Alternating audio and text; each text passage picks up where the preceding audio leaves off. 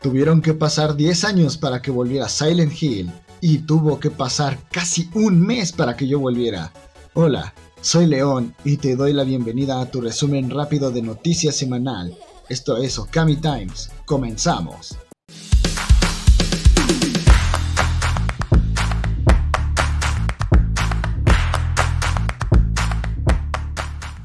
Ya tenemos nuevos detalles de Ark Knights Prelude to Dawn.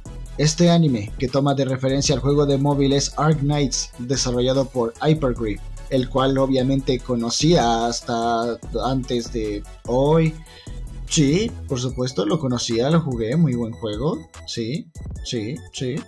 Y está programado para estrenarse la temporada de otoño, más específicamente este 28 de octubre del año en curso, el manga To Eternity está llegando a su fin y con eso muchos casos de depresión generalizada, y es que este finalizará con su arco actual en el próximo capítulo. Después de eso, el manga entra en hiatus hasta enero del 2023. Se le ha dado un nuevo significado a los Fs, por eso hay que poner una super F en el chat.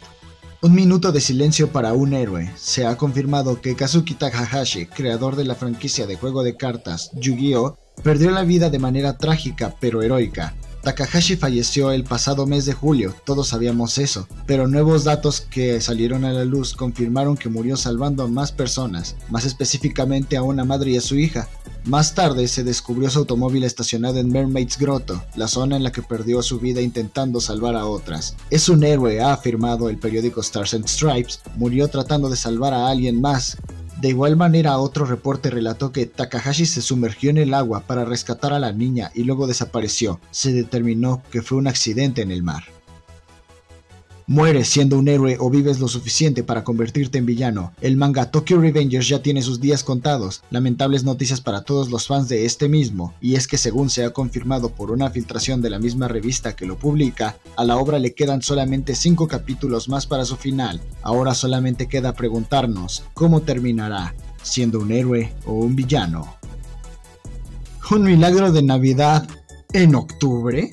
El manga Hunter x Hunter podría regresar el 28 de octubre, así lo anunció la revista Weekly Shonen Jump. Esta nota es súper importante ya que después de saber sobre el delicado estado de salud del autor, el arranque de nuevo a la serialización del manga es algo que sorprende a todos. Además, se mencionó que el anime de esta misma serie también podría regresar después de todo este tiempo de espera por el regreso del manga. Junto con esto se ha revelado también una nueva portada del siguiente volumen recopilatorio del manga, Mira nada más, ahí hay más polígonos que en todo el GTA. El anime de Nier Automata nos mostró un nuevo tráiler. La adaptación del anime del videojuego Nier Automata tiene un nuevo tráiler. El anime se estrenará en algún momento de enero y se mostró además una nueva ilustración. Se dieron también algunos nombres de seiyus que trabajarán en una obra donde se mencionaron a Chiaki Kano, Keiko Isobe y Meihari Hatsumi. Lo único que me queda por preguntar es, ¿ustedes se detendrán a contar cada polígono?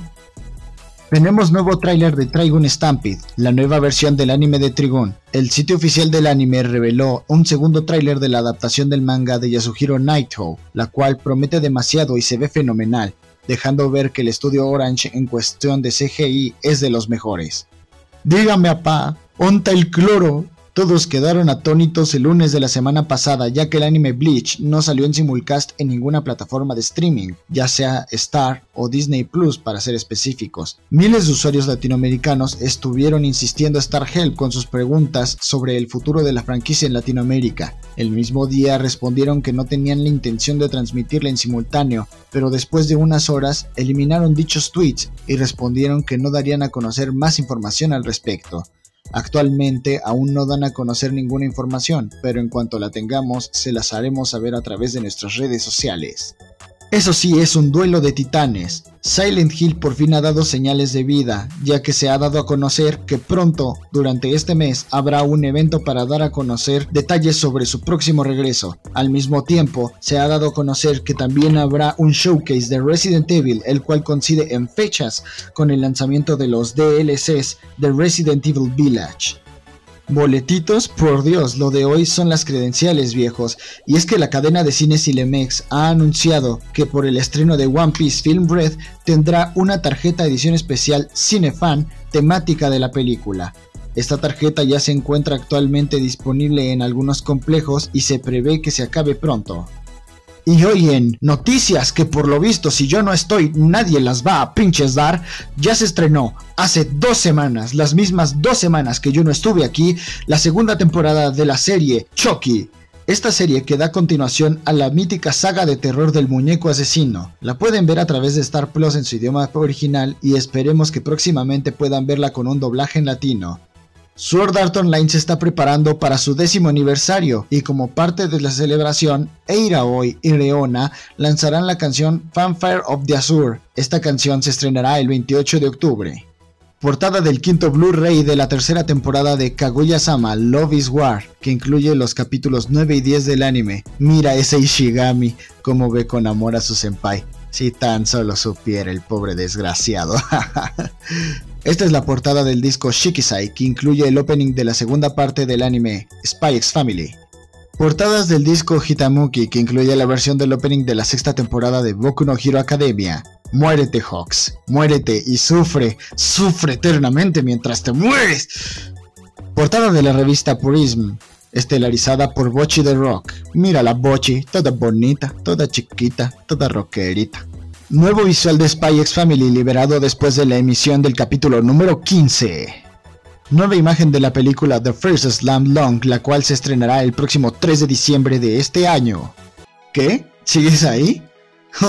bueno, Muchas gracias por aguantarme todo este tiempo. Te invito de una vez a que te suscribas, le das like a este video y comentes. Que de paso también le des una visita a nuestros programas hermanos como Doblaje Manía, Take Up y Estación Okami.